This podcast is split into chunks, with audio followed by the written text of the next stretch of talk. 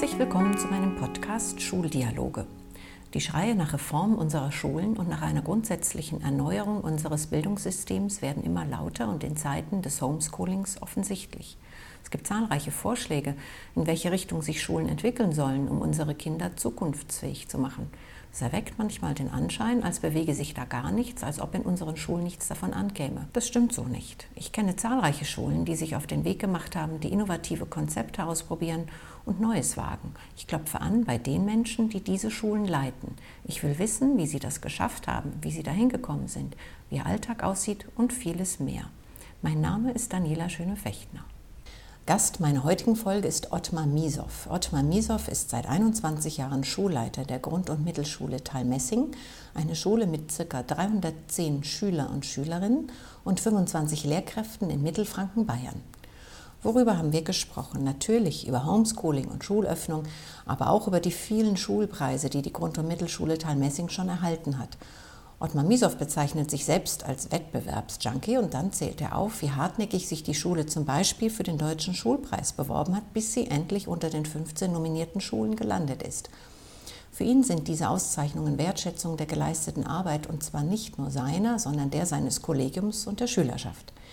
Wir sprechen auch über Inklusion, die seit 17 Jahren an der Grund- und Mittelschule Talmessing gelebt wird, dank eines flexiblen und offenen Kollegiums. Die erworbenen Sozialkompetenzen der Schüler und Schülerinnen und das Selbstverständnis des Kollegiums, das Ottmar Misow beschreibt, beeindrucken mich noch nachhaltig. Das Interview ist ein Paradebeispiel dafür, wie Schule richtig gut gelingen kann und wie wichtig es ist, gelungene Schulkonzepte wie dieses in Talmessing publik zu machen. Ich wünsche euch viel, viel Freude beim Zuhören. Ja. ja. bei uns ist ja, sind ja viele Klassen wieder an der Schule in Bayern und ab nach Pfingsten sind wieder alle Klassen an der okay. Schule. Wir haben momentan die neunten Klassen da, also wir sind in der Grund- und Mittelschule von 1 bis 9. Bei uns sind an der Schule die erste Klasse, die vierte Klasse, die fünfte Klasse und die neunte Klasse ist da. Das sind viele. Ja, allerdings immer halbe Klassenstärke. Und was macht die andere halbe Klasse? Äh, Homeschooling. Und, ähm, und dann wechseln Sie wochenweise oder? Ja, es, es war, mh, mm, wir wechseln momentan wochenweise. Es war zunächst in Bayern, hat es geheißen, wir können uns das selber aussuchen, entweder tageweise rollierend oder zweitägig oder wochenweise. Jetzt kam aber gestern ein KMS vom Kultusministerium, es ist vorgeschrieben wochenweise. Jetzt schreiben es wochenweise vor, äh, denn wir werden nicht, dass wir zu autonom werden als Schulen in Bayern. Was halten Sie denn für sinnvoll? Ach, die hätten wir nach Lagenstufen, hätten wir das getrennt für die ersten Klassen, ersten und zweiten Klassen haben wir uns gedacht, dass wahrscheinlich äh, äh, täglicher Wechsel das Bessere ist. Dann könnte man nämlich sagen können, einen Tag ist äh, Präsenzunterricht, dann kriegen Sie Material zum Üben am nächsten Tag zu Hause, wird der Tag auch strukturiert und dann übernächsten Tag sind Sie wieder in der Schule. Dieser soziale Kontakt zum Lehrer, zum Mitschüler wäre größer gewesen. Wenn die jetzt wieder eine Woche zu Hause sind, dann reißt diese Verbindung bei den Erstklässlern wieder so ab. Mhm. Diese emotionale Verquickung, ne, ist wieder plötzlich ist wieder was anderes. Wir wären da gewesen für die Grundschule im täglichen Rhythmus oder im zweitägigen, haben wir auch mal diskutiert. Das ist immer zwei Tage Schule, zwei Tage zu Hause. Aber jetzt ist für alle gleich. Nicht, dass wir als Schulen sagen können, ja, die Autonomie, jetzt haben wir was geschafft. Jetzt können wir es uns nicht mehr nehmen, aber jetzt haben wir es lieber gleich abgeschafft. Also wir müssen jetzt alles so machen, wie es ist. Aber ich glaube, das ist gar nicht nur ein bayerisches Phänomen. Also in Hessen höre ich auch, dass es wochenweise Wechsel gibt. Und von mhm. Eltern höre ich, dass das eigentlich ganz angenehm ist, weil es eine Verlässlichkeit schafft. Für die Eltern, ja, ich habe eine Elternumfrage gemacht mit diesem Mentimeter da. Haben sich 160 Eltern beteiligt bei der Umfrage. Äh, die wollten auch wöchentlichen Wechsel. Mhm. So besser organisieren für die Familien ist wöchentlich. Ja. Das ist richtig, das ist klar. Ja. Also machen wir ab Pfingsten wöchentlich und ja, aber wir reden ja nur noch über hm, fünf Wochen oder sechs Wochen Unterricht, Schulzeit nach Pfingsten. Also wenn jede Gruppe eine Woche kommt, sind es drei Wochen Unterricht. Das ist verdammt In Bayern ist es beschränkt auf drei Stunden, drei bis vier Stunden pro Tag. Also 15 Stunden in der Woche. Also ist es eigentlich nichts mehr. Hm, hm. Aber so ist es. Wir sind schon mittendrin im Gespräch. Ähm, wie haben Sie denn die letzten acht, neun Wochen erlebt des Homeschoolings und des Lockdowns? Ähm, habe ich erlebt? Also faszinierend für uns als Schule, dass so vieles, was wir zuvor gemacht haben, dass das sich bewährt hat. Dass also äh, das, was wir unterrichtet haben an Materialien, an Lernprogrammen, an an Techniken der Schüler, dass sich das auszahlt. Das haben wir also deutlich gemerkt, das melden auch die, die Eltern zurück. Wir haben das als Chance genommen, um unsere Digitalisierung und den Zusammenhang zwischen analog und digitaler Arbeit, die wir ja eigentlich präferieren, dass das wirklich äh, Früchte trägt zu Hause. Und haben jetzt die Zeit genutzt, unser Digitalkonzept noch einmal auf ganz andere Beine zu stellen und schaffen jetzt wahrscheinlich in der Woche wirklich den absoluten Durchbruch, indem wir nämlich äh, eine Cloud-Lösung haben, dass der Schüler auf seinem Gerät die gleiche Situation vorhat, wie wenn er am Rechner in, in, der Schule sitzt. Also er macht im Lernprogramm im gleichen Stand, am gleichen Level, im gleichen Feld weiter. Wenn er nach Hause fährt, fährt er einfach dort, macht er dort weiter, wo in der Schule aufgehört hat und umgekehrt. Das haben wir jetzt noch einmal hochgesetzt, aber die anderen, die Verfahrensweisen haben sich auf jeden Fall bewährt.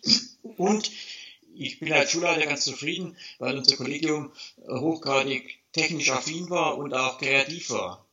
Fantastisch. Und dass so eine Leidenschaft gekommen ist, was kann man eigentlich machen und der Austausch so gut geklappt hat. Wir haben gestern eine Konferenz gehabt, da habe ich ein paar so Beispiele vorgeführt, so, so originelle Beispiele, typische Beispiele, schöne Beispiele von dem Homeschooling.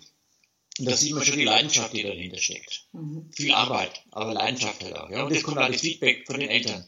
Mhm. Und die Rückmeldung, was dann Schüler zurückschicken an Fotos, an Bildern, an kreativen Beiträgen, das ist schon lustig. Ja. Wenn dann Achtklässler eine, eine Mail schreibt, die man fast nicht lesen kann, weil lauter Fehlern stotzt, aber mancher weiß, was er will. Dann hat die Lehrerin gesagt, sie freut sich so, dass der sich überhaupt meldet. Wissen Sie nicht, dass der richtig schreibt, sondern dass dem irgendwas wichtig ist. Der hat irgendwas nicht gehabt oder nicht verstanden. Der hätte sich halt genauso gut gar nicht melden können. Mhm. Also mit solchen Sachen sind wir ja in der Mittelschule dann zufrieden. Mhm. Dass der Schüler Interesse an dem hat, was Schule sagt. Mhm. Auch wenn er das dann sprachlich nicht so ganz hinbringt, aber er ist irgendwie noch dabei. Gilt das digitale Lernen für die erste genauso wie für die neunte Klasse? Ja. Bei uns eher sogar in der, in der Grundschule 1, 2, wahrscheinlich sogar noch intensiver. Bei der neunten Klasse, die machen jetzt Prüfung, da läuft das jetzt aus. Die sind jetzt schon in der Prüfungswoche, da hat es, da ist die Unterrichtsform eine andere. Ja? Die kriegen also Material noch zum Wiederholen, zum Üben und so weiter. Während in der Grundschule sind sie sehr stark basierend auf unseren Lernprogrammen, die wir haben, und auf diese äh, Arbeitsweisen, die sie einfach im Unterricht kennenlernen. Mhm. Das spielt bei uns diese Notebook-Software von der Firma Smart, diese Smartboards, das ist inaktiven. Da hat ja nur die Firma Smart so eine eigene Notebook-Software. Also eine Software, die speziell für die Boards sind, die heißt Notebook-Software und die ist so für uns so phänomenal. Und die beherrschen auch die Kinder. Und die haben die jetzt auch zu Hause auf dem Rechner. Da können die also, der Lehrer können so eine Datei erstellen, die schicken die heim, die Schüler schreiben rein und der Kollege kann dann gleich diese Datei des Schülers oder korrigieren und zurückschicken. Also dieses Handling von so einer Software ist ganz wichtig. Und wir haben eben erfahren, dass es entscheidend ist, dass Schule wenig sich raussucht und die intensiv übt. Weniger ist mehr, ist ja so ein Satz, den wir haben. Und das bewährt sich nicht. Nicht tausend Links verschicken, was alles im Internet gibt. Inzwischen gibt es ja Angebote, die sind ja unendlich schlecht, unendlich wild. Lieber drei Lernprogramme und die können und das mit denen machen. Das sind ja die Eltern entlastet, weil die, die können ja, die Kinder können das dann selber machen. Ja. Die müssen das alles tausendmal erklären. Das läuft so wie in der Schule, fertig. Mhm. Das, ist, das ist auf jeden Fall eine Vereinfachung gewesen. Was ja. wir aber auch festgestellt haben, diese Vereinsamung der Kinder. Also ist schon deutlich zu spüren. Mhm. Auch am Land, wo sicher die Wohnverhältnisse entspannter sind, die Wohnungen größer sind, ist vielleicht ein Garten dabei oder Großeltern wohnen in der Nähe, das ist ja noch anders wie in der Stadt wie in Frankfurt etwa. Trotzdem haben wir auch Grundschüler und Mittelschüler, die schon vereinsamen oder dann Schülerin meldet, sie will in der Früh nicht aufstehen. Das haben wir auch. Mhm. Aber hat jetzt ein Kollege halt über Teams immer so einen Videochat in der Früh, halt immer um halb neun oder was ruft er die jetzt immer an und dann muss die antreten. Also solche Sachen halt. Ja, oder eine Grundschülerin in der zweiten Klasse, die einfach wirklich also depressiv wird, dann Depressionen hat. Und das ist, glaube ich, weit verbreitet, wenn die Wohnverhältnisse noch beengter sind, soziales Umfeld, glaube ich schon, dass da gravierende Folgen passieren. Hm. Und da der, der Kinder- und Jugendpsychiater äh, am Lehrstuhl der LMU in München, der Schulte Gröne, der schreibt gestern in der Süddeutschen Zeitung, dass er fürchtet, dass die, die Folgen die, äh, für die Kinder erst in den nächsten Jahren sichtbar sind. Ja. Dass der Ängste, dass viele äh, momentan ambulante Behandlungen über sechs, acht Wochen eingeschlafen sind, gar nicht gemacht worden sind. Und mit der sozialen Belastung, Angst der Eltern, Existenzangst der Eltern und, und, und, dass das sich in den nächsten Jahren noch aus, auswirken wird. So schreibt er gestern in der Zeitung. Mhm. Hoff's mal nicht. Ich habe ein langes Gespräch erst mit der Süddeutschen Zeitung gehabt in einem Interview. Da habe ich gesagt, naja, es gibt einen Rettungsschirm für die Wirtschaft, wo ist ein Rettungsschirm für die Schulen? Ja, man spricht vor allem über die digitale Ausstattung, ne? aber über die, Ja. über die sozialen Folgen der Schüler. Nee. Das ist schwierig. Haben Sie Sozialpädagogen im Haus, mit denen Sie. Äh, Ich habe eine Schulsozialarbeiterin im Haus, Mhm. die den Kontakt zu, da haben wir auf der Homepage die Adresse, die, die Schüler haben auch die Adresse, die dann in Einzelfällen mit denen spricht, die anruft, da die Familien besucht. Das machen wir auch. Mhm. Und das wird auch wahrgenommen von Schülerseite? Bitte? Das wird auch wahrgenommen von Schülerseite? Ja, die Schüler rühren sich schon bei ihr. Ja. Aber ich muss schon sagen, wir haben natürlich immer noch in einer ländlichen Struktur da wenig, weniger Probleme, Mhm. wie jetzt in, im städtischen Bereich. Weil bei uns einfach, wie ich gerade gesagt habe, die Wohnsituation ja schon eine entspanntere ist. Hm? Mhm. Da geht man aus dem Haus raus und ist in der Natur. Also das ist alles ein bisschen einfacher, wie wenn ich das in München, Nürnberg oder Frankfurt oder in Hamburg anschaue. Klar, klar. Wie gestalten Sie denn den Präsenzunterricht? Ich sehe äh, in, in Reportagen immer wieder die, ähm, die Stuhlreihen, die frontal zur Tafel ausgerichtet sind. Haben Sie das anders Ja, lösen das können? ist jetzt ein ganz großes Problem. Denn unsere, unsere Klassenzimmer, wir haben die Klassenzimmer umgebaut. Wir haben keine zentrale Tafel mehr. Wir haben ja diese flexiblen Klassenzimmer mit äh, Einzeltischen, mit dreieckigen, mit Rädle dran und jede Schülergruppe hat ja bei uns eine eigene Tafel an der Wand, die ja verschiebbar ist und, und so ist. Es gibt also bei uns ja kein Vorne und Hinten. Und das ist jetzt das größte Problem gerade für die Erstklässler, dass die jetzt plötzlich in so einem Reihen sitzen müssen. Das ist ja Vorschrift vom Kultusministerium. Sie müssen in der frontalen Sitzordnung sitzen. Und das fällt unseren Kindern jetzt massiv schwer. Die sind überhaupt nicht gewohnt. Die sind nicht gewohnt, dass aufstehen können, weil wir haben keine Gänge mehr. Unsere Gänge sind ein Lernraum. Dass sie da aufstehen können, rausgehen können, zum Freunden übergehen können, dass sie zusammensitzen, das fällt ihnen jetzt enorm schwer. Also diese zentrale, äh, lehrerzentrierte Unterrichtsform sind uns ja nicht gewöhnt. Das ist, äh, ist eine riesige Herausforderung. Die Erstklässler halten sich auch da schwer dran. Die stehen dann einfach auf und gehen doch zum Nachbarn über, was schon immer dann übergangen sind. Mhm. Das ist also schwierig. Mhm. Aber ist uns vorgegeben. Das müssen wir so machen und ja, wir beschleunigen zwar die Gänge trotzdem, aber halt in dem Abstand von einem Meter 50 oder 2 Meter. Ja, Das ja. schränkt schon ein, ja. Ist, Und das ist nicht möglich, dass man ein, ein U formt und trotzdem den Abstand ja, wahrt? ja, ja, wenn man wenig hat. Also wenn man, wenn man wenig hat, könnte man einen Kreis machen. Dann ist natürlich jetzt, wenn ich auf einer Seite ein Board habe oder doch die Tafel habe, dann sehen natürlich immer ein paar Erstklässler nichts zum, zum Machen. Das ist halt nur normal überlegt, einen Kreis zu machen. Wenn man allerdings dann 12, 13, 14 die Kreis, nein, dann muss ich ja seitlich im Kreis muss ich ja wieder 1,50 Meter Abstand haben. Das schaffe ich dann nicht. Das war so eine Überlegung. Okay. okay. Also die Form fällt den Schülern schwer bei uns, das ist richtig. Ja. Aber dafür haben sie es die restliche Zeit immer schön. Also das ist, ja, den Erstklässlern, also auch gesagt, denen fällt halt so viel Prozent an, an Schule bisher. Wenn ich anschaue, unsere ersten Klassen, die sind im September in Bayern in Schule gekommen, Mitte September, sind Mitte März rausgegangen, denen fehlen ja, sagen wir mal, 50 Prozent ihrer bisherigen Schulzeit fehlen denen ja.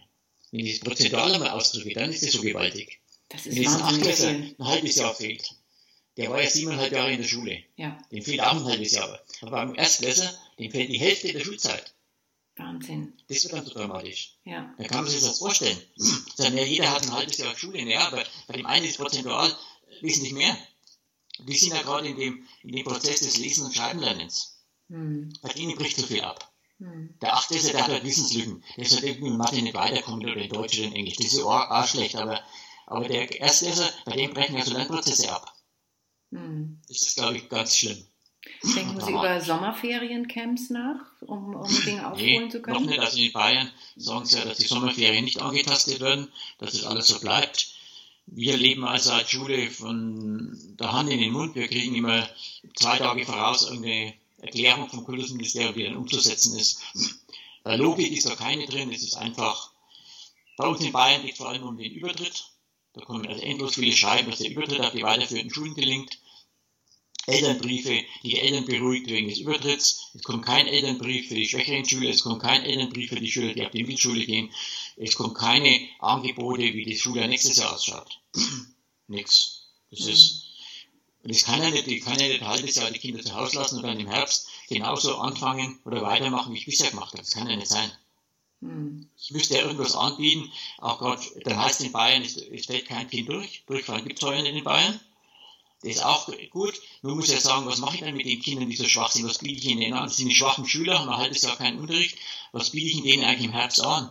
Zwei Stunden mehr Förderung oder, oder, oder? Nee. Über sowas wird gar nicht gesprochen. Wir verhandeln jetzt unsere Klassenbildung für nächstes Jahr auf den Grundlagen wie immer. Also da ändert sich gar nichts. Ja. Meine Forderung wäre, ich brauche eine andere Stundentafel.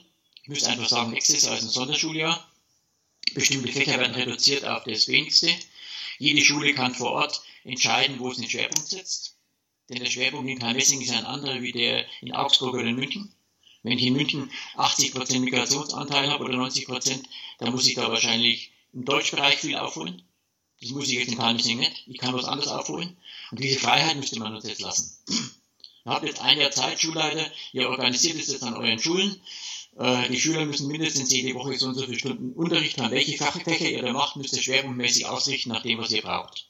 Das wäre so eine, das wäre so eine Lösung, eine kreative. Aber was ich erst einmal gesagt habe, auch, aber mit veralteten Strategien kann man ja keine außergewöhnliche Situation lösen. Ich habe die gleichen, die gleichen Medikamente, bloß die Krankheit neu. Hm. Das, das, kann ja nicht, das kann ja nicht funktionieren. Mhm. Oder Teilungszahlen, dass man sagt, ihr könnt jetzt die fünften Klassen, die bei uns besonders schwierig sind, nach dem Übertrittsdruck, der in Bayern ist, dass man die auf 20 Schüler begrenzt maximal.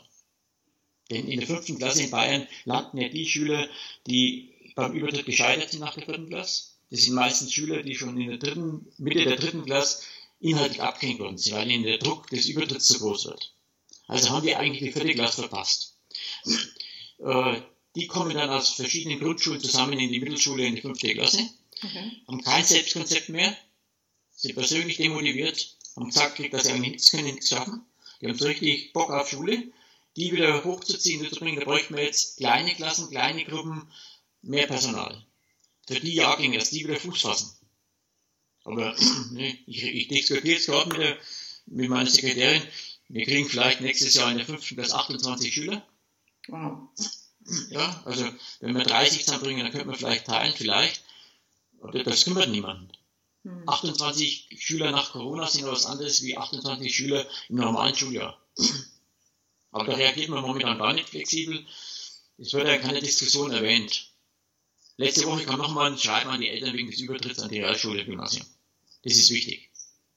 Hm, hm. Und wir wissen, dass im Jahr 2023 der letzte Schultag ein Freitag ist. Das Schreiben kam auch schon.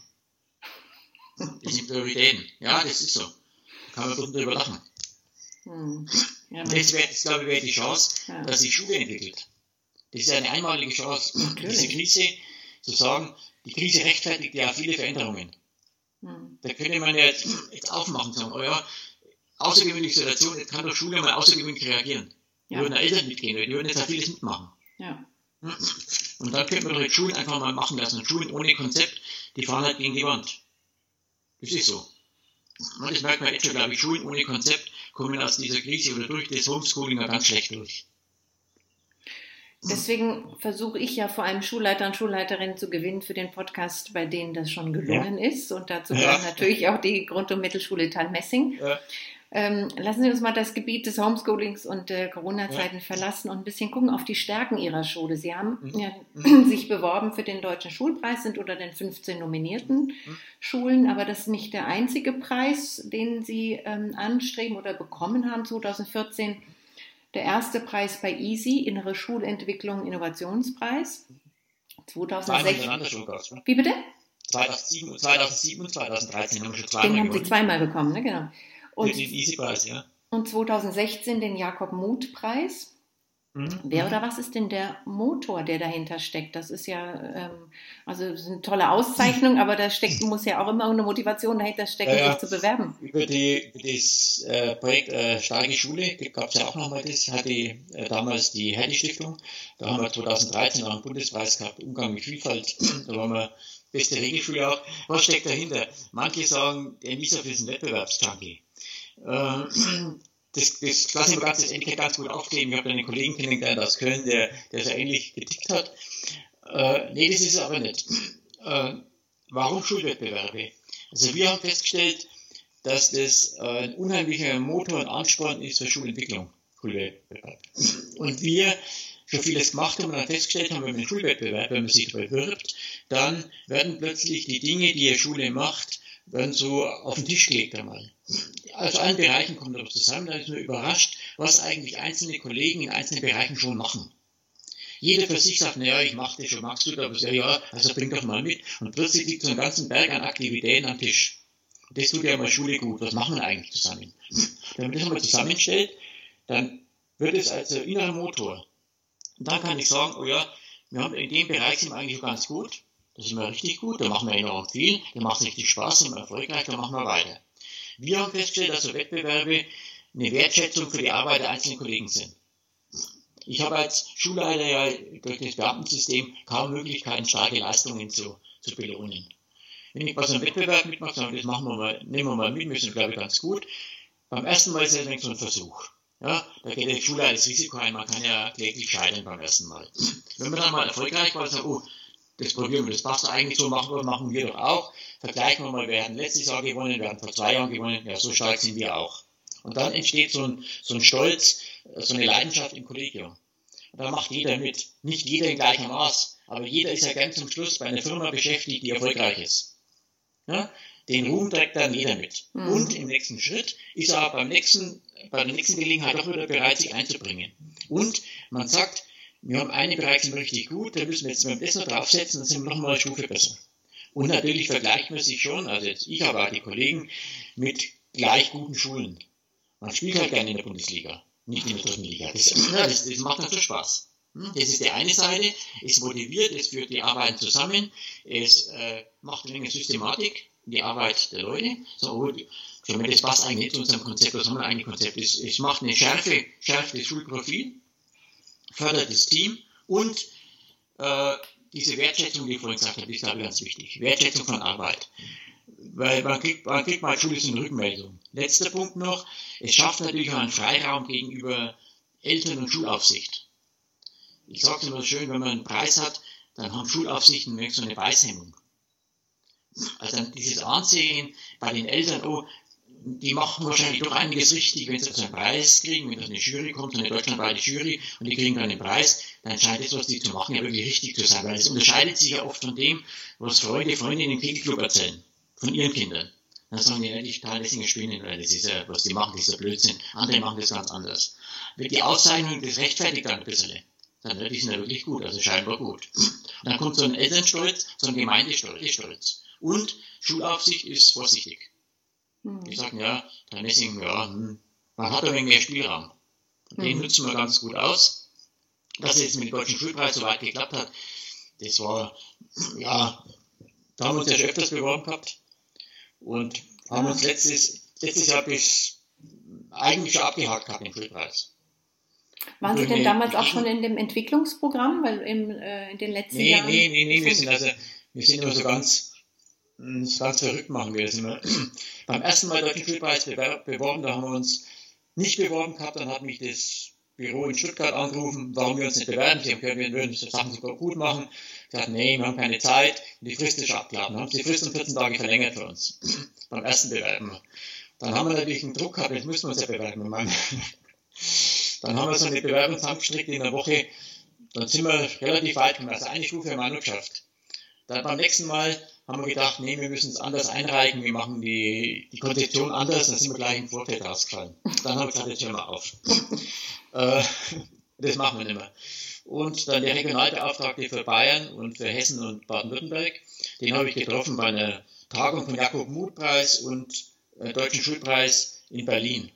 Bertelmann Stiftung und Bosch Stiftung haben sich da mal getroffen. Und ich war für den, für den Jakob-Muth-Preis dort. Und da sagte er, ihr könnt euch doch heuer nochmal bewerben. Sagen, ja, mm, und dann haben wir uns eigentlich, dann haben wir ein Gespräch gehabt, dann haben wir gesagt, ja, wir bewerben uns, in den Sommerferien ist der Elan wieder verflogen. Dann ist der Abgabetermin immer der 10. Oktober und der ist für Bayern ganz schlecht, weil in Bayern ist am 15. September die Schule beginnt. Das ist praktisch, wir haben und am Anfang der, der äh, Schulzeit wissen Sie selber, die ersten 14 Tage ist mit viel Verwaltung beschäftigt. Klar. Und dann haben wir keine Zeit, Bewerbungen zu schreiben. Und dann am ersten oder am zweiten Schultag bei einer Lehrerwanderung habe ich gedacht, nee, das machen wir doch. Müssen wir doch machen.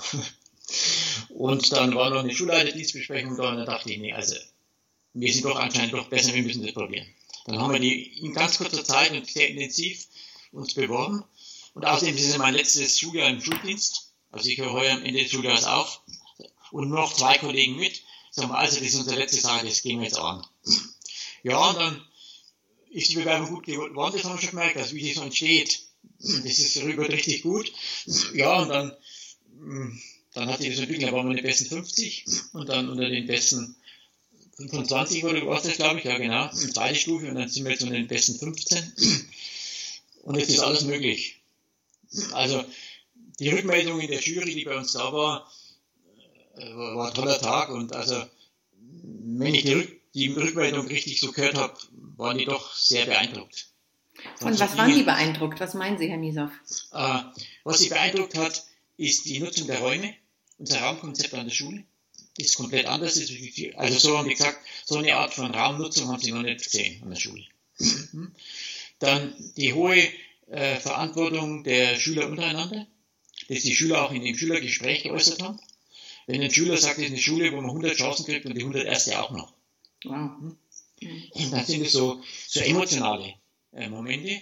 Und das ist ihnen aufgefallen, ist, wenn man dieses Lernhelfersystem, dieses Freiarbeitssystem, und dass das so gut funktioniert. Das haben sie einfach gesehen und dass das, dass das Alltag ist. Dass ihnen unsere Schüler, wenn da so ein Jurymitglied rumkam, immer sofort erklärt hat und erläutert hat, was er gerade macht, warum er das macht.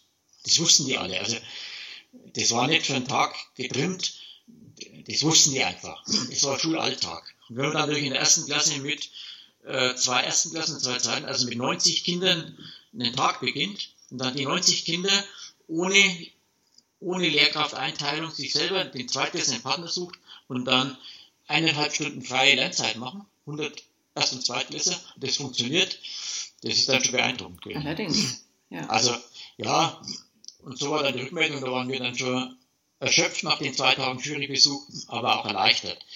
Jetzt ist natürlich ärgerlich, dass diese Preisverleihung nicht war. Die wäre ja am 20. Mai gewesen. Jetzt ist es im September.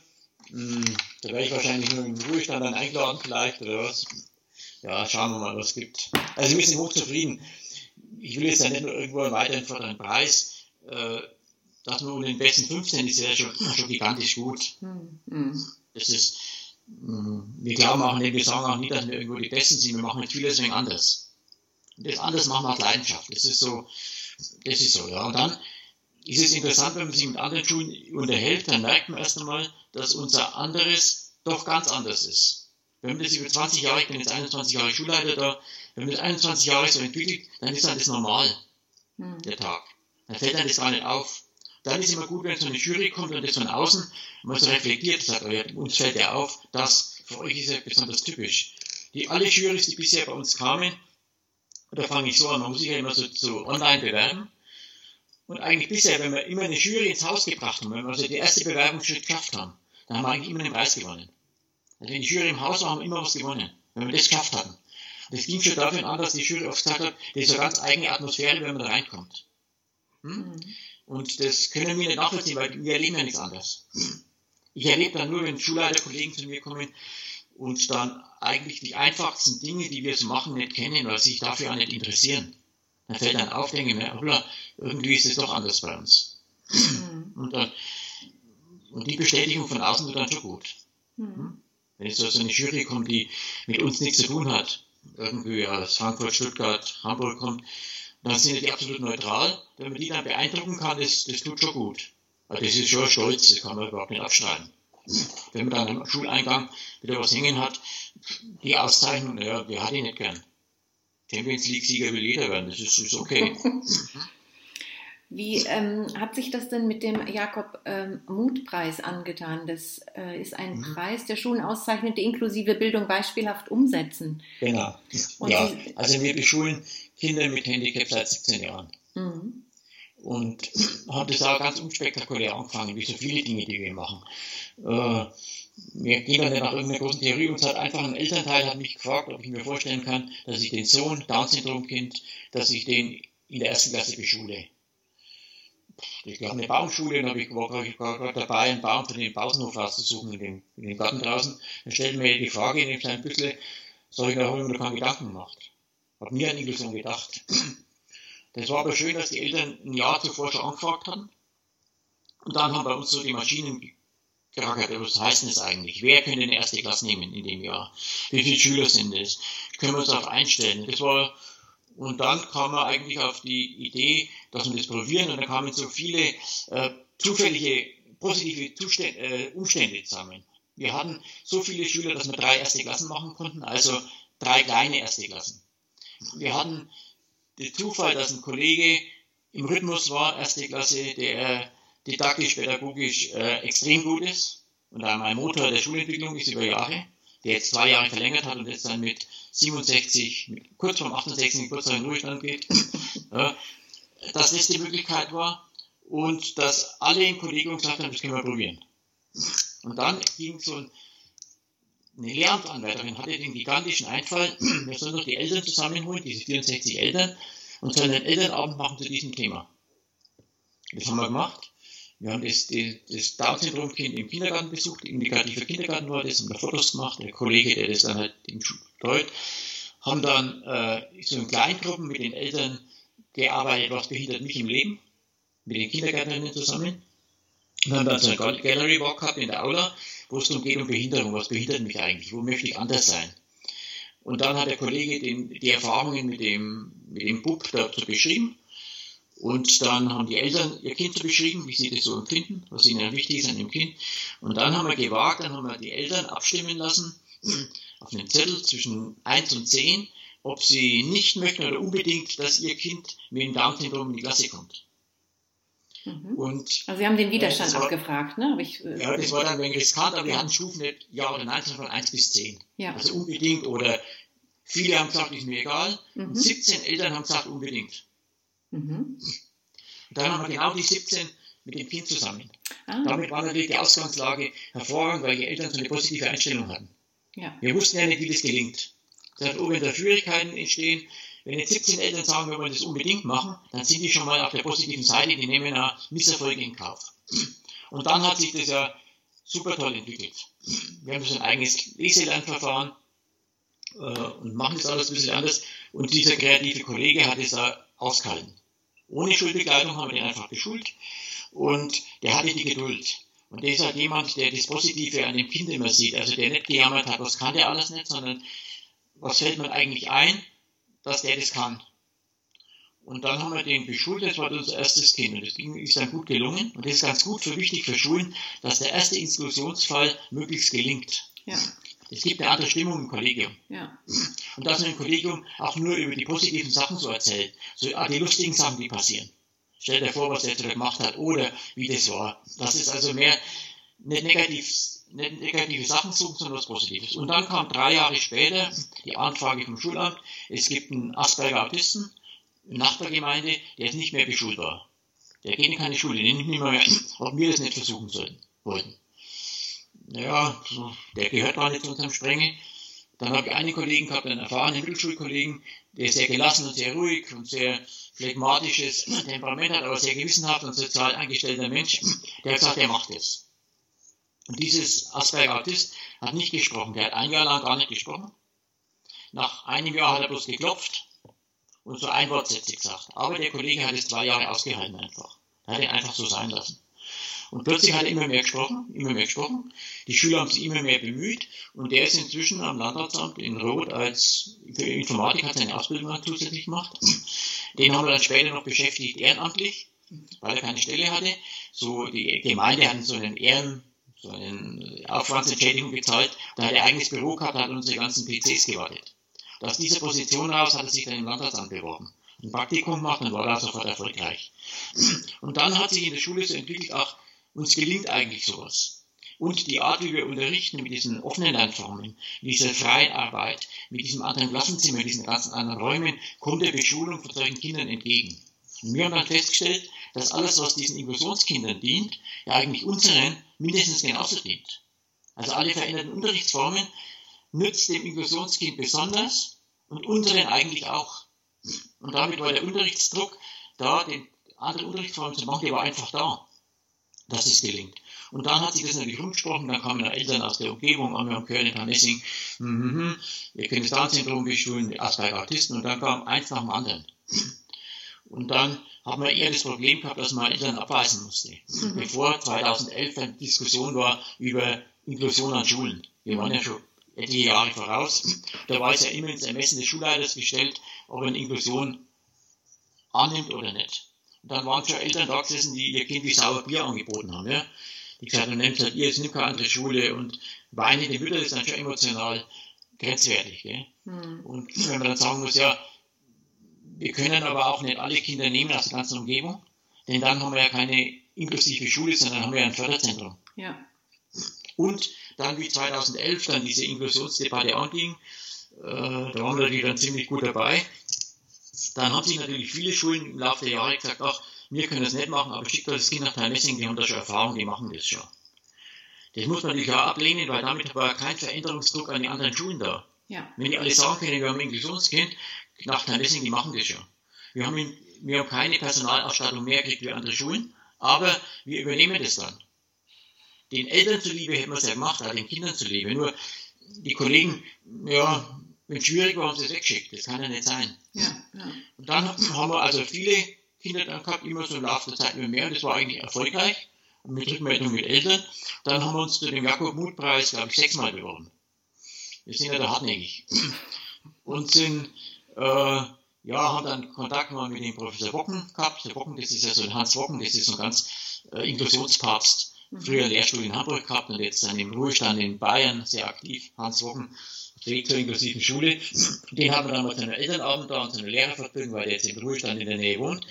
Und haben uns jedes Jahr beworben und sind dann mal weitergekommen, aber nicht weitergekommen. Und einmal waren wir ganz vorne dabei, schon ganz, ganz, ganz, ganz vorne dabei und sind aber aus nicht schulinternen Gründen dann gescheitert, sagen wir jetzt mal. Das hat dann mehr, das war dann mehr politische Sachen, weil halt Bayern ja eigentlich mit Inklusion nichts am Hut hat und es dann der Jury nicht so wohl war, eine bayerische Schule auszuzeichnen.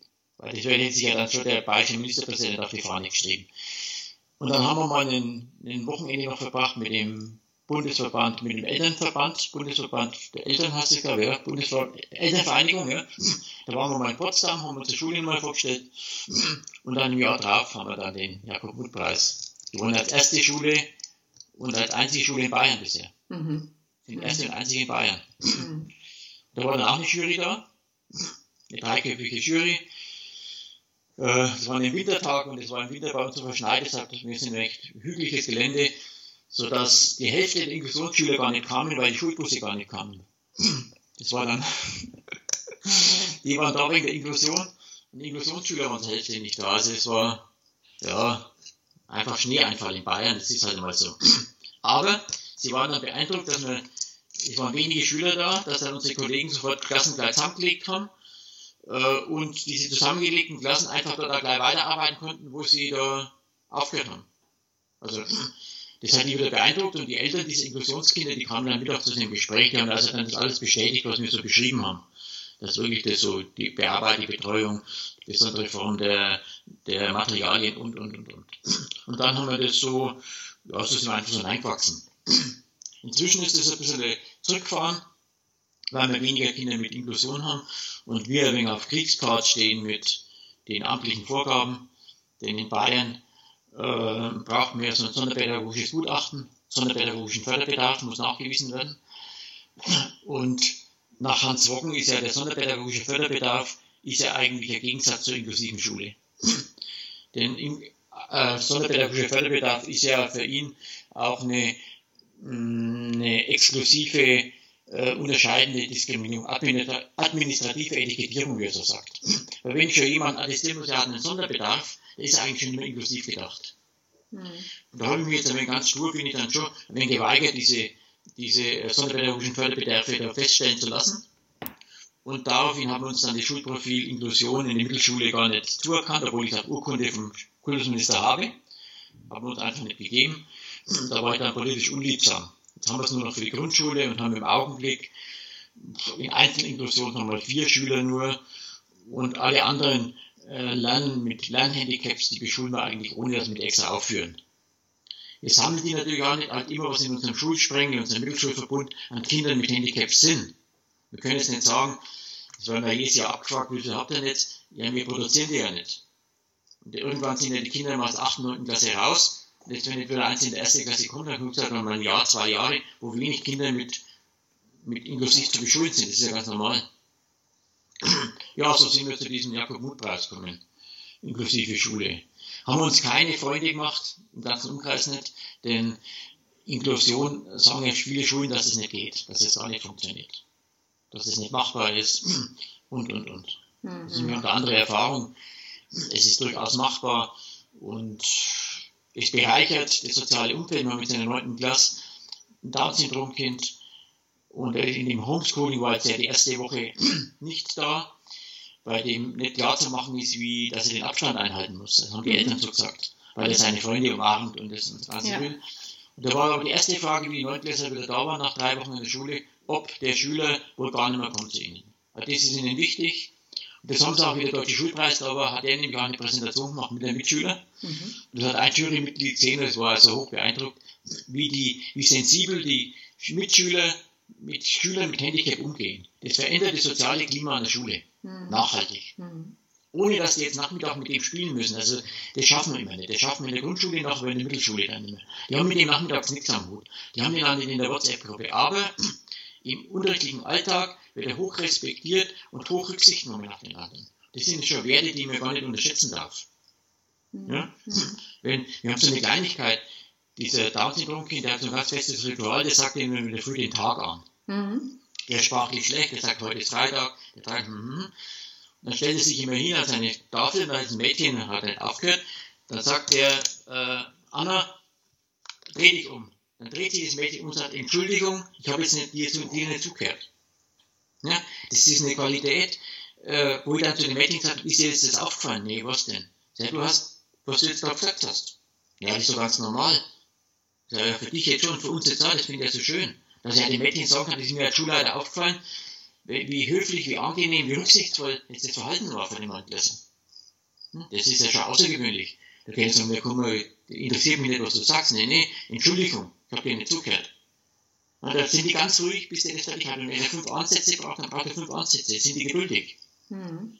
Und unterbrechen eine Arbeit, wenn, wenn ich mich mit dem beschäftigen muss. Also das hat eine andere Qualität.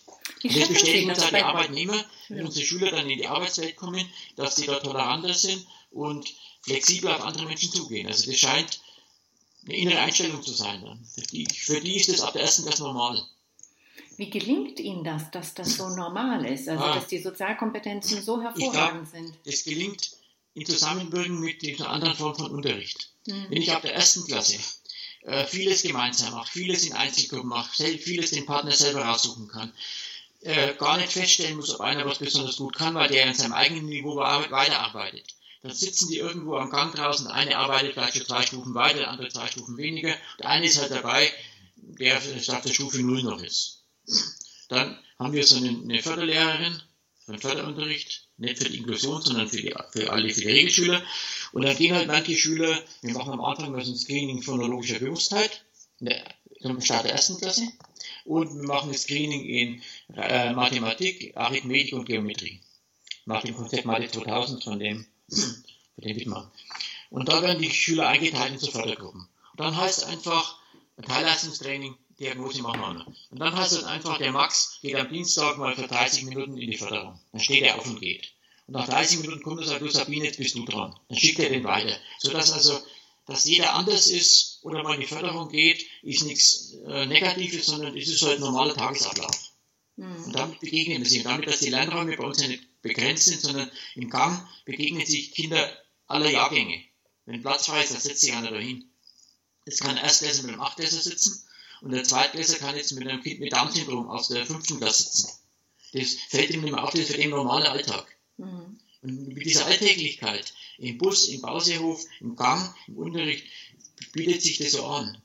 Klar, und wenn dann einer das nicht, nicht so einzieht und nicht merkt, dann muss ihm halt klar sagen, was an unserer Schule wertig ist. Und das korrigieren dann oft schon die anderen. Ja, dass also, wenn 80 Prozent sagen, das halten wir für richtig, dann passt das ja eigentlich. Und das gelingt ab dem ersten Tag. Und dann machen die das drei, vier, fünf, sechs, sieben, acht, neun Jahre und dann ist es einfach internalisiert. Das lernen die jetzt schon inzwischen ja schon wieder von den Größeren, mhm. die schon durchlaufen haben. Und wenn ich dann das Lernhelfersystem habe, ich habe die Mittelschule als Lernhelfer der Grundschule, ja, dann ist das Innenverhältnis sozial entspannt. Denn für den Mittelschüler hat keinen Stress mit dem Kleinen, weil das ist ja, er ist ja der Lernhelfer, er ist ja praktisch der Lehrer für den, warum soll er mit dem Kleinen streiten? Und der Kleine hat da keine Angst vor dem Großen, weil das ist eigentlich sein Lehrer, mit dem hat er einen sozial entspannten Umgang. Mhm. Das ist das, was eine Jury immer sagt, dass unser Innenverhältnis, glaube ich, entspannter ist. Wir brauchen als Lehrer eine klare Distanz von, den Schülern, also keine Kuschelpädagogik und keine äh, Kameraderie, das gibt es bei uns nicht, aber wertschätzender Umgang. Das, ist, das merken die Schüler, dass sie uns wichtig sind. Wenn man in den, in den Gängen zu arbeiten, dann ist ja bei uns im Motto, dass jeder Lehrer für jeden Schüler zuständig ist. Das heißt, wenn ich durch den Gang gehe, das, das arbeiten welche da draußen, dann bleibe ich stehen, die können mich fragen, auch wenn ich die Schüler gar nicht habe. Und damit ist jeder für jeden verantwortlich. Und das entspannt die Lage so gut. Entspannt den Klassleiter, er braucht sich nicht um die draußen kümmern, da geht gerade der Kollege vorbei. Das ist eine Wertschätzung für das Kind. Denn der kommt daheim und sagt, oh, der Schulleiter ist gerade vorbeigegangen, der hat mir heute früh, mir das angeschaut, der hat gesagt, ich schreibe das so schön. Das sind oft so banale Sachen, sind das. Das sind so Kleinigkeiten, sie waren nicht weltbewegend. Oder sie fragen mich was. Wieso kann ich Sie mal was fragen, können Sie mir das helfen? Mhm. Oder ich gehe vorbei und sage, jetzt, ich bin jetzt schon zweimal vorbeigegangen, jedes Mal arbeite ich so konzentriert für die Klasse. Solche Dinge passieren dann. Man kann dem anderen einmal sagen, ich sehe dich jetzt im dritten Mal rumlaufen, äh, jetzt reicht es eigentlich. Das fällt dann ja dann so auf, wenn jeder verantwortlich ist. Und da ist dann der entscheidende Schritt, zu sagen, dass die Kollegen verstehen, es geht nicht um Sie als Lehrer, Ihre Klasse, sondern um die Schule insgesamt. Wenn ich jetzt einen Schüler wieder reinschicke, dann darf nicht der Lehrer beleidigt sein, weil es seine Klasse ist, sondern dann ist ein Schüler, der den allgemeinen Verhaltensmodus nicht erfüllt. Wir hatten mal eine Idee, ich war in der Bundesjury für den Jakob-Muth-Preis einmal. Da hat eine Schule mit so einer Green Card was gemacht, mit Berechtigungskarten. Jetzt haben wir gesagt, wir machen das andersrum. Unsere Schüler müssen sich nicht die Karte erarbeiten, sondern sie verlieren es. Jetzt hat jeder, jede, alle Berechtigungen, wird in die Eigenverantwortung gesetzt. Du kriegst das nicht durch die Gnade des Lehrers, weil sie gut verhalten hast, kriegst du eine Berechtigung, sondern jeder hat die Berechtigung gleichwertig. Du verspielst die Berechtigung. Es liegt bei dir, die zu behalten. Also die sein nicht, nicht durch mich, sondern du, du hast Sinn auf der Karte draufstehen, welches Verhalten wir von dir erwarten. Wenn du das nicht erfüllst von mir, nicht von mir, du hast es selber verspielt. Mhm. Das bewährt sich. Mhm. Also die Eigenverantwortung zu geben. Wenn ein Kollege in der ersten Klasse, der macht, da wird es, äh, der Wechseldienst bewertet, bewerten sich die Erstklässler am Ende des Tages, ob es gerecht gewechselt haben, ob erst Buben, Mädchen drankommen, ob der immer seinen Freund aufgerufen hat. Solche kleinen Formen fördern so ein soziales Miteinander. Mhm. Das ist einfach, das gelingt. Deswegen glaube ich, hat er so Raumöffnungen, andere Art von Gebäude, andere Art von Bestuhlung, dass sich so arg dieses soziale Verhalten in Klassen verändert. Mhm. Wie starten wir so in der Raum als Förderpädagoge oder wie sind wir so, so ein Leitsatz? Mhm. Das ist, glaube ich, so ein, so ein Motiv. Und den Satz, den ich so ganz zitiere, äh, man soll halt das Gelingen organisieren und nicht das Misslingen dokumentieren. Oder Herz hat es mal so in so einem schönen Satz gehabt, ja. Mhm. Und das ist, glaube ich, wie, wenn jeder Lehrer das macht, das Gelingen organisieren fürs Kind. Nicht das Misslingen dokumentieren. Das haben wir als eigene Schulerfahrung oft von Gymnasien das Gegenteil erfahren. Viel Rotstift, viel überraschende Kurzarbeiten, schnell erwischt, ah, nichts gelernt, gibt einen Sechser. In der Mittelschule, mit schwächer begabten Schülern, da habe ich jeden Tag habe ich 100 Möglichkeiten, Misslingen zu dokumentieren. Überhaupt kein Problem.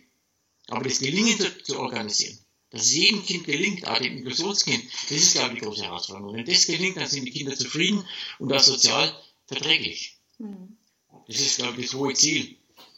Sie haben jetzt einige Gelingensbedingungen äh, genannt, ja. die es ermöglichen, dass die Kinder und die, also die Schüler und Schülerinnen sehr mhm. wertschätzend ähm, mhm. behandelt werden. Ich würde gerne mal auf die Seite der Lehrpersonen gucken. Mhm. Wie schaffen Sie das denn, dass, ähm, dass da der Wertekanon stimmt? Mhm. Das ist, jetzt heißt man ihr seid eine kleine Schule, da gelingt es besser. Wie viele Kollegen und Kolleginnen haben Sie? Ja, wenn wir 25 vielleicht. Okay. Also mit Fachlehrern dazu können. Äh, das ist richtig. Wir haben jetzt viele Jahre nach einer schwierigen Anfangsphase, wo man, also wie ich da als Schulleiter anfing, äh, eine sehr desolate Schulstruktur, haben halt über viele Jahre ein sehr stabiles Lehrkollegium gehabt. Ein sehr stabiles, das mit dieser Entwicklung mitgewachsen ist. Und inzwischen sind wir so weit, dass wir da in der Grund- und Mittelschule so ganz feste Säulen haben, die auch, wenn neue Kollegen dazukommen, dieses System äh, durch Wechsel auch durchtragen. Also sagen wir haben jetzt in der Grundschule ein, zwei Kollegen, die ganz konsequent dieses, dieses Konzept internalisiert haben und das auch durchhalten, das auch weitergeben an die neuen Kollegen, in der Mittelschule auch. Und es ist dann schon diese, diese Stabilisatoren sind auch so konsequent, dass da sie gar nicht aufweichen lassen. Denn es gibt ja nichts Schlimmeres wie ein Konzept, das man fast so macht wie das Konzept. Ich mache das schon so ähnlich. Das ist der Tod von dem Konzept. Wenn ein Kollege sagt, das kenne ich schon irgendwie, ich mag schon so ähnlich wie ihr. Das Ähnliche ist eigentlich das Tödlichste, was es gibt. Wenn einer sagt, ich mag es gar nicht, dann habe ich, dann weiß ich, wo ich machen soll. Aber so ähnlich ist ganz gefährlich. Und dann versuchen wir halt durch eine ganze Reihe von Schulungen, Fortbildungen, Schulhausintern, durch Hospitation, durch Zuschauen gleich am Anfang des Schuljahres, da die Kollegen reinzukriegen. Äh, viel kollegiale Beratung, viel Bereitschaft, Unterrichtsbesuche durch mich, die zwinge ich nicht auf, sondern biete den Kollegen immer an. Die können mir sagen, was ihnen passt. War eine Stunde gelingt, dann sollen sie mir sagen. Und durch diese offenen Türen haben sie ja dauernd einen Überblick über das, was im Unterricht passiert. Auch die, auch die Parallelkollegen. Die Türen sind offen, äh, alle, die sind ja immer bei uns offen, die gehen ja mal raus in den Gang und schauen beim Vorbeigehen in das andere Klassenzimmer rein oder hören, wie der das sagt. Da kann man zum Kollegen sagen, du, bin da vorbeigegangen, hast klasse gemacht, hast gut gemacht. Oder gebe dir einen Tipp, das ist der Satz, den die Schüler lernen, wenn ich dir einen Tipp geben darf, das ist immer so der Einsatz, äh, ich glaube, das, das hast du übertrieben oder das brauchst du nicht so intensiv machen oder da könntest du das und das gehen. Dieser Austausch ist. Und das ist auch die, die Kontrolle durch den Schulleiter ein anderes, weil ich durch den Gang gehe und die Türen sind offen, sehe ich jeden Kollegen. Ich muss also nicht die Tür aufmachen, der Schulleiter reinkommt, sondern ich bleibe unter der Tür einfach mal stehen, fünf Minuten. Aber als, ich sehe es wieder als positive Verstärkung, als Wertschätzung, mhm. dass ich anschließend sagen kann, ich habe heute früh, wo ich bin durchgegangen, ich fand die klasse, wie ihr das gemacht habt. Hm? Also, also Sie äh, geben dann auch unmittelbar Rückmeldung. Diese Präsenz, diese permanente Präsenz wird nicht mehr als Überwachung empfunden, sondern als einfach dabei sein. Und dass dann, wir haben ganz regelmäßig Stufenkonferenzen, jede Woche hat, hat 1, 2, 3, 4 und 5 bis 9 haben jede Woche eine, eineinhalb Stunden Stufenkonferenz. Und da werden so Dinge dann auch besprochen, werden auch Hilfen angeboten. Äh, wir haben aber auch schon Kollegen gehabt, die dann nach einem Jahr gesagt haben, es ist nichts für sie. Hm? Okay. Die haben sich unbedingt hergemeldet. Ja. Die im Schein der Sonne wollte man schon sein, sage ich jetzt mal ein ketzerisch, also an der Schule würde man schon sagen, hm, dass dann natürlich schon wegen mehr Arbeit anfällt oder mehr Leidenschaft notwendig ist, oder anders, man Schule anders denken muss, das ist dann schon aufgefallen. Und unsere Kollegen wollen natürlich auch, dass dann äh, Schwachleister nicht mitgezogen werden und sagen, du, wir machen uns da, wir arbeiten uns in Wolf, jetzt erwarte ich schon von dir, dass du eigentlich auch deinen Teil mit beiträgst. Wenn wir es gleichmäßig verteilen, dann können wir das schaffen. Wenn es alles plus zwei machen, dann geht's nicht. Oder wenn ich immer eine Klasse kriege und die sind in einem miserablen Zustand, weil du zuvor einen Krampf machst, das wollen wir eigentlich nicht haben. Wir haben bestimmte Regeln, das sind ganz wenige, aber die wollen uns eigentlich halten und die Konzepte sind eigentlich klar. Und dann hat es bisher ganz gut geklappt. Ist allerdings immer eine Nachsteuerarbeit. Also von selber läuft das auch in so einer guten Schule nicht. Also Schulleiter, glaube ich, muss schon immer äh, nachsteuern, anregen. Ähm, ich bin, komme ganz wenig zu meiner Arbeit da in der Schule am Schreibtisch, bin eigentlich viel unterwegs im Laufe des Tages, im Schulhaus unterwegs. Ich habe meine Tür einmal offen, weil ich eigentlich schon erleben will, wie Schule pulsiert, weil ich möchte die Schüler schon hören, mhm. die Kollegen hören. Mhm. Hm? Da kann man immer sagen, ich habe jetzt gehört, oder was jetzt ziemlich laut, da musste es unbedingt so sein. Haben sich, also so Kleinigkeiten so andocken. Mhm. Das ist mir, glaube ich, schon wichtig und, und das schätzen auch die, die Kollegen. Im Umfeld, Nachbarschulen kritisieren die, sagen, der Schulleiter ist unerträglich, der ist zu streng, der verlangt zu viel. Ja. Also unser Ruf in der Umgebung unserer Schule ist miserabel. Ach was? Ja. So im Landkreis, im direkten Umfeld. Okay. Die Sympathisanten, die Freunde sind immer weiter weg. Okay, das heißt, das Kollegium äh, kommt nicht aus der unmittelbaren. Kommt schon aus der Umgebung, kriegen aber immer die Meldung mit eigentlich, Teil Messing, das ist das Schlimmste, was da passieren kann. Jetzt gestern bei der Konferenz eine Kollegin, äh, die wohnt gar nicht weit weg, wurde heuer herversetzt in der erste Klasse, die hat im Seminar schon, also in der Ausbildung schon gehört. Also Teil Messing ist ganz unerträglich, da werden die Leute gemobbt, weggemobbt, der Schulleiter ist unmöglich personalführungsmäßig. Und dann hat sie im Sommerferien die Mitteilung gekriegt, sie kommt nach Tennessee. War für sie der Schock des Jahres.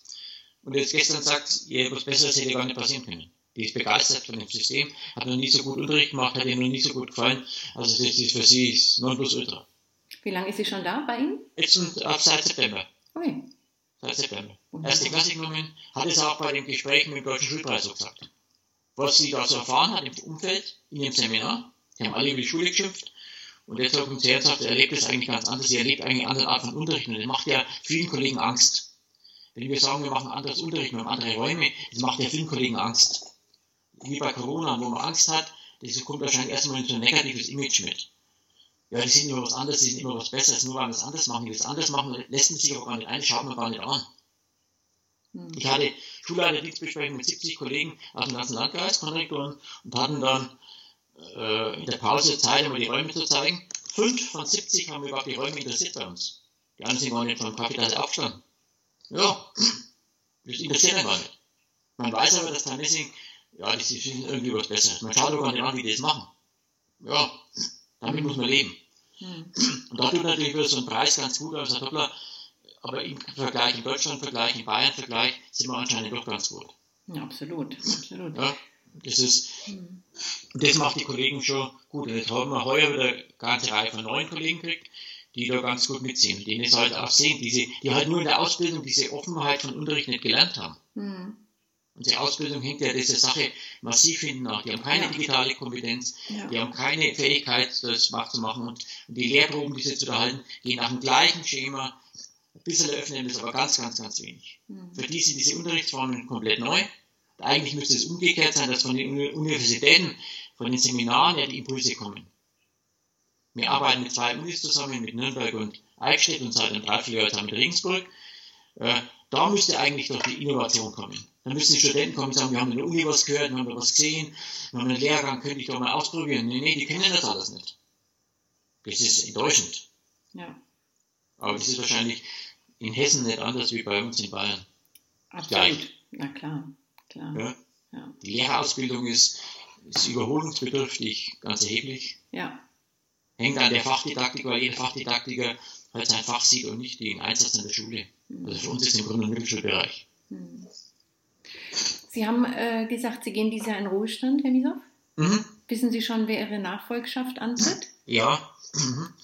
Ähm, und was geben Sie, da, ich schließe noch gleich eine Frage da an, was ja, geben Sie ja, dieser ja. Person ähm, mit? Was wären die nächsten Schulentwicklungsschritte? Ähm, ja, mal, die Stelle wird ausgeschrieben, wahrscheinlich genauso wie in Hessen. In Bayern wird es ausgeschrieben. Der, der amtierende Schulleiter hat kein Mitspracherecht, der ist sogar nicht beteiligt. Äh, es geht nach dienstlicher Beurteilung und, und, und. Aber durch Zufall hat sich da ein Kollege äh, aus Oberbayern, wir grenzen ja direkt an Oberbayern, ist Oberbayern, bei uns ist 25 Kilometer weg, äh, hat durch Zufall diese Ausschreibung in Mittelfranken, wir sind Mittel, Mittelfranken wohnen wir, äh, gelesen und hat sich da beworben und der hat schon immer sich für unser Konzept interessiert, dieser Kollege, der sich da beworben hat. Und dann kam er her, hat sich die Schule angeschaut, es war ein ganz langer Nachmittag, wo wir uns einfach unterhalten haben, wie er Schule sieht, wie er Konzept sieht. Und da habe ich nur drei Kolleginnen dabei gehabt, die da mitgehört haben. Und da dachte man eigentlich, das ist eigentlich von der Einstellung her gut. Wenn sich schon jemand an eine Stelle bewirbt, nicht der Besoldung wegen, sondern des Konzeptes wegen. Und einen Kauf nimmt, dass er 20 Kilometer mehr täglich fährt. Einfach. Mhm. Ja, das wäre es eigentlich. Er hat sich dann wirklich beworben, konnte sich auch gegen andere Bewerber durchsetzen und er tritt jetzt am 1. August an. Er war gestern das erste Mal da an der Schule vom Kollegium und ich glaube, der führt es ganz gut weiter. Baustelle ist bei uns, wir haben eine, eine Filiale in Eiselden, fünf Kilometer weg, ein zweites Schulhaus. Das sind die Klassen 3 und 4. Und da haben wir jetzt seit in den letzten drei Jahren jedes Jahr 50% Personalwechsel. Das ist also die älteste Kollegin, die jetzt da drüben ist, jetzt seit zwei Jahren da. Nicht aus dem Bestand, nicht aus dem konzeptionellen Bedarf. Und nächstes Jahr kriegen wir wieder 50 Prozent neu. Das heißt, es ist die Baustelle, die sicher zu entwickeln ist. Fünf Kilometer weg ist zu weit, als dass man Schulleiter täglich da irgendwie einen Einfluss und Zugriff hätte. Und die Kommunikationswege sind kompliziert. Also das wäre sicher sein Fokus und die Entwicklung der Grundschule. Die Mittelschule wird stabil bleiben, weil das Personal stabil bleibt. In der Grundschule gibt es äh, einen deutlichen Wechsel noch einmal. Gerade dieser, unser Leistungsträger, der kreativste Kopf geht in den Ruhestand da, äh, dass da die Konzepte beibehalten werden. Dass das Lesekonzept, Deutschkonzept, das Mathekonzept, die offenen Unterrichtsformen beibehalten werden. Das soll die Baustelle sein für ihn. Mhm. Aber das wäre natürlich klasse, wenn wir im deutschen Schulpass, da sind wir in diesem äh, Beratungskonzept drin. Das wäre natürlich schön, wenn wir da dann äh, weiter Unterstützung hin. Und, aber ich glaube, dass die Schule einen guten Weg macht, eine gute Zukunft macht. Ich mache mir da eigentlich keinen Kopf. Da schließe ich mal gerade noch meine Abschlussfrage ja. an. Ähm, der Schulpreis wird ja erst im September ausgelobt. Ja. Ähm, der ja. ist hoch dotiert mit 100.000 Euro für den ersten Preis, 25.000 Euro für fünf weitere Schulen. Ähm, was würden Sie denn, ich meine, Sie sind im September nicht mehr da, aber hätten Sie noch Mitspracherecht, was würden Sie denn mit dem Geld anstellen, wären Sie unter den Preisträgern? Ah, ja, da habe ich, hab ich mich in Berlin schon unbeliebt gemacht, weil ich die, die 100.000 Euro äh, für eigentlich nicht vertretbar halte. Also die halte ich für, für viel zu hoch, das Preisgeld. Viel zu hoch.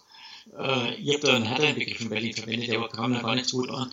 Äh, denn es ist immer so, die 100.000 Euro, wenn eine Schule kriegt, die dürfen nicht in die Versuchung fallen, Aufgaben zu übernehmen, die, die, die der Aufwandsträger übernehmen muss. Ich baue nicht mein Schulhaus um. Das ist ja Sache der staatlichen Kommunen. Da mische ich mir mein Preisgeld nicht ein. Also das darf ich gar nicht die Gemeinde sagen, oh, du hast jetzt 100.000 Euro, das kannst du Schule übernehmen. Sondern nee, das bleibt für deine Aufgabe. Und dann, was tue ich dann in diesem eigenen Verantwortungsbereich?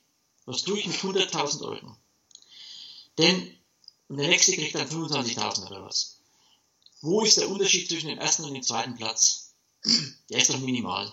Und kann ich den ersten Platz äh, Hannover mit dem zweiten Platz irgendwo in Paulus mit der kleinen Gemeinde vergleichen? Ist Bad Homburg bei Frankfurt vergleichbar mit äh, Bremerhaven? Hm.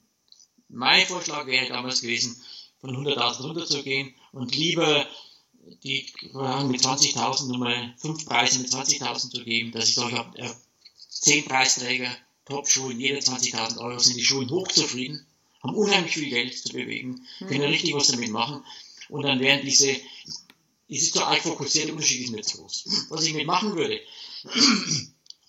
das ist gar nicht, gar nicht ganz so einfach, weil man kommt ganz schnell bei so einer Summe in, in den Bau, in den Unterhalt von, von Schule. Denn wenn ich jetzt anschaue, was ich mit 20.000 Euro machen würde, da würde ich wahrscheinlich die, die digitale Ausstattung, was jetzt nicht über die Digitalpakt geht, seit Aufstart, das würde ich ja nicht wegnehmen. Wenn ich 100.000 Euro vom, vom Land und vom Bund kriege, dann gebe ich die aus. Dann nehme ich ja nicht mein Preisgeld 20.000 Euro deutschen Schulpreis her, sondern dass ich vielleicht auch in dem Bereich Luxusinvestitionen mache, die jetzt über so einen, so einen digitalen nicht gedeckt sind. Aber konkret möchte ich jetzt gar nicht sagen, was ich jetzt mit den 20.000 machen würde. Vielleicht was in, der, in, de, in dem Sportbereich investieren, dass man da irgendwie einen Bewegungsraum, freien Raum, dazu hat irgend so was ganz ausgefallenes Nische, aber da habe ich noch keinen Kopf gemacht. Mhm. Äh, denn ich weiß nicht, ob wir was gewinnen. Ob wir 20.000 Euro gewinnen. 5.000 haben wir jetzt gewonnen. Das ist so ein Betrag, der ist für mich überschaubar. Bei Easy gewinnt man immer 5000 Euro. Ich denke, ja, wenn ich 10.000 Euro gewinne, ist auch gut. Äh, ja, dann bin ich gar nicht enttäuscht, wenn ich ohne 20.000 heimfahre. Also, wenn ich da in September dabei bin, mir hätte da gefallen, jetzt mit unseren Schülern, mit diesen äh, Schulsprechern, die jetzt wirklich so aktiv sind, die verlassen jetzt die Schule natürlich und was, mit denen einen Tag nach Berlin zu fahren. Das hätte mir richtig Spaß gemacht. Das wäre so. Abschluss meiner Schullaufbahn gewesen. Ja. Und es war ein Anliegen der Schulsprecher, haben gesagt, sie kümmern sich darum und sie bemühen sich dann, weil es mein letztes Jahr ist. Also, ja. das war die Schüler auch bewusst. Hm? Äh, das hat mir jetzt so zufrieden gemacht. Und ob mir jetzt dann im September oder ob mein Nachfolger jetzt mit 20.000 heimfährt oder nicht, ja, ja, ja. Uns fällt bestimmt was ein. Äh, aber da, da, dabei zu sein, das lang, also mir langt das komplett. Ich kann, gestern hat irgendjemand gesagt, äh, ging es glaube um Stolz. Und da hat er gesagt, nee, stolz ist er nicht, aber er kann ganz zufrieden sein, was das, was er bewegt hat. Mhm. Und das ist, glaube ich, das, mit dem ich jetzt so gehe. Mhm. Stolz ist äh, zu großes Wort, hat er gesagt, das fand ich auch so schön. Ne? Das, was man so geschaffen hat, das ist, macht dann zufrieden. Ne? Mhm. Wenn ich die Rückmeldung der Eltern zu sehe und als auch von so Wettbewerben, denke ich, irgendwas man richtig gemacht. Und man wird auch geschätzt von, von Kollegen, die sich in Deutschland bei. Das ist das Überraschende, dass es ein ganz kleiner Kreis ist von Kollegen, die man wieder trifft bei solchen Sachen. Die Gruppe der Kollegen, die man da trifft. Ich habe jetzt vor, letzte Woche doch für die Deutsche Schulakademie so ein Webinar gemacht. Das digitale Lernen, wenn so vorgestellt, als Beitrag auch. Zwei Tage später schreibt ein Kollege aus Köln, er hat von den Kollegen wieder erfahren, dass ich da dabei bin. Also, das ist ein kleiner Kreis, der sich da anscheinend um so eine Schulinnovation bemüht. Man trifft immer auf die ähnlichen Namen. Da ich wahrscheinlich 50 Namen sagt, da habe ich fast alles abgedeckt. Das ist einerseits schön für uns als Gruppe, andererseits beängstigend für die Bildungslandschaft in Deutschland. Hm. Wenn, ich, wenn ich über Bremerhaven rede, und das ist der Herr Wolf, dann denke ich, ja, den kenne ich, der war bei uns, wir waren bei ihm schon, dann fallen immer die gleichen Namen. Das ist eigentlich überraschend. Hm. Aber ich glaube, wir haben alle das gleiche Ziel vor Augen, dass wir gute Konzepte, so wie auch die, ähm, die ähm, Deutsche Schulakademie, das mhm. ähm, mhm. Immer wieder anstrebt, gute Konzepte an den Mann zu bringen, an die Frau zu bringen und Öffentlichkeit dafür zu schaffen. Mhm. Und das mhm. versuche ich auch mit diesem Podcast. Ich danke Ihnen sehr, Herr Misow, für die Zeit und für das sehr, sehr interessante Gespräch und ähm, die Darstellung Ihrer Schule. Und ich wünsche Ihnen alles Gute für den Ruhestand und drücke Ihnen und der Schule fest die Daumen, dass äh, Sie im September mit welchem Preisgeld auch immer Sie nach Hause gehen, vielleicht verteilen Sie es auch unter der Mannschaft. denken Sie auf jeden Fall an unserem September und es gibt in den nächsten Tagen einen tollen Schulfilm über uns, mhm. über die Deutsche, Schulakademie, äh, Deutsche Schulpreis. Der Film ist richtig gut gelungen. Der wurde von 60 Sekunden auf 90 Sekunden erweitert. Mhm. Weil es über die Schule so viel zu berichten gibt. Und der ist richtig gut. Also denken Sie an uns im September und ich wünsche Ihnen viel Spaß in Frankfurt. vielen, vielen Dank, Herr Mieter. Ja, tschüss. tschüss. Wenn euch diese Folge gefallen hat, dann dürft ihr gerne meinen Podcast abonnieren bei Spotify oder Apple Podcasts. Ihr dürft auch eine Bewertung hinterlassen bei Apple Podcast oder einen Kommentar bei Instagram Schuldialoge hinterlassen. Bis nächste Woche. Dort interviewe ich die Schulleiterin der Blücherschule Wiesbaden und der vierten Aachener Gesamtschule. Bis dahin.